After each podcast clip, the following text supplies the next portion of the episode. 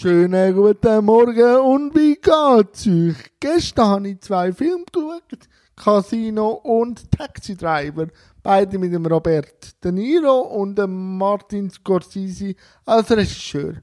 Beide Filme sind sehr zu empfehlen. Der eine geht drei Stunden Casino und der andere zwei Stunden Taxi Driver. Und dann habe ich schon fast den ganzen Tag ein bisschen verbracht. Manchmal sind Filme wirklich auch ein eine Flucht vor Gedanken und auch eintauchen in andere Welten und auch wieder andere Problemstellungen, die man sich reingeben kann. Und die einen lesen Bücher, ich verschlinge Filme.